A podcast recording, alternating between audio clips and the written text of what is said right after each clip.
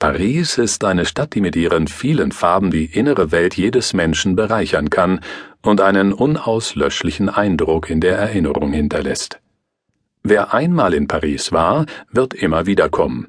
Und wer Paris zum ersten Mal besucht, wird erkennen, dass er nirgendwo sonst eine solche Feier des Lebens gesehen hat. Die Geschichte der Stadt geht bis ins dritte Jahrhundert vor Christus zurück. Ein keltischer Stamm namens Parisii siedelte sich hier an den Ufern der Seine an, die damals Lou genannt wurde. Später eroberte Julius Caesar die Siedlung und verwandelte sie in ein regionales Zentrum Roms und nannte sie Paris. Die Schutzpatronin der Stadt ist Saint-Geneviève. Man sagt, dass die Gebete einer frommen Frau namens Geneviève Paris vor der Invasion durch Attilas Heer im Jahre 461 retteten.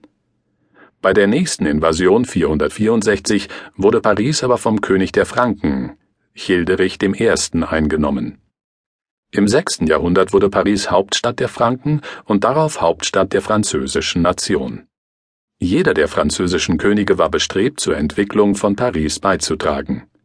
Franz I.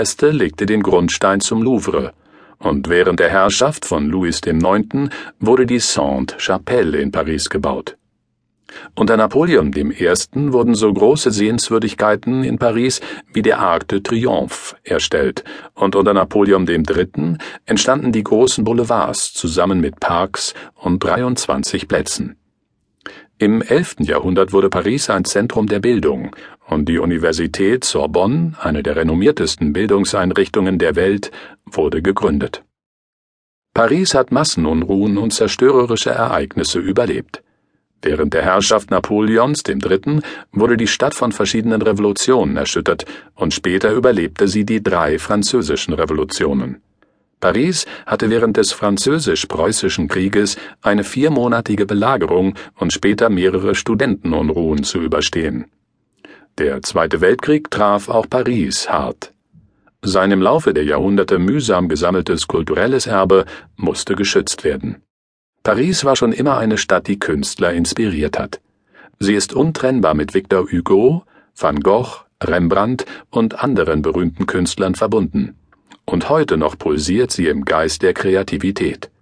Paris hat schon immer Künstler und Intellektuelle des Zeitalters der Aufklärung angezogen. Daher wird Paris heute Lichterstadt genannt. Also ab nach Paris. Wir werden mit der Wahl der Anreisemöglichkeiten beginnen. Wenn Sie in Europa leben, können Sie Paris mit dem Zug oder Bus erreichen. Paris hat sieben Bahnhöfe, jeder davon hat seine eigene U-Bahn-Station für den Weitertransport. Internationale Busse bringen sie zu Bushaltestellen, von denen die meisten in der Nähe der Bahnhöfe liegen. Wenn Sie nicht auf dem Landweg reisen möchten, können Sie Paris auch von allen größeren Flughäfen der Welt mit dem Flugzeug erreichen. Paris hat vier Flughäfen. Die zwei größten sind Charles de Gaulle und Orly, und es gibt noch zwei kleinere, Beauvais-Till und Le Bourget für Privat- und Billigflüge. Das moderne Paris ist voller Leben. Oberflächlich betrachtet mag es unbeschwert und lebenslustig erscheinen, aber tatsächlich hat es viele Seiten und Gesichter.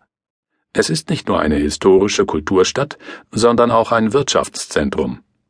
Paris ist Zentrum der französischen Politik und das französische Parlament, vom Präsidenten geleitet, tagt regelmäßig hier, um über das Schicksal des Landes zu entscheiden.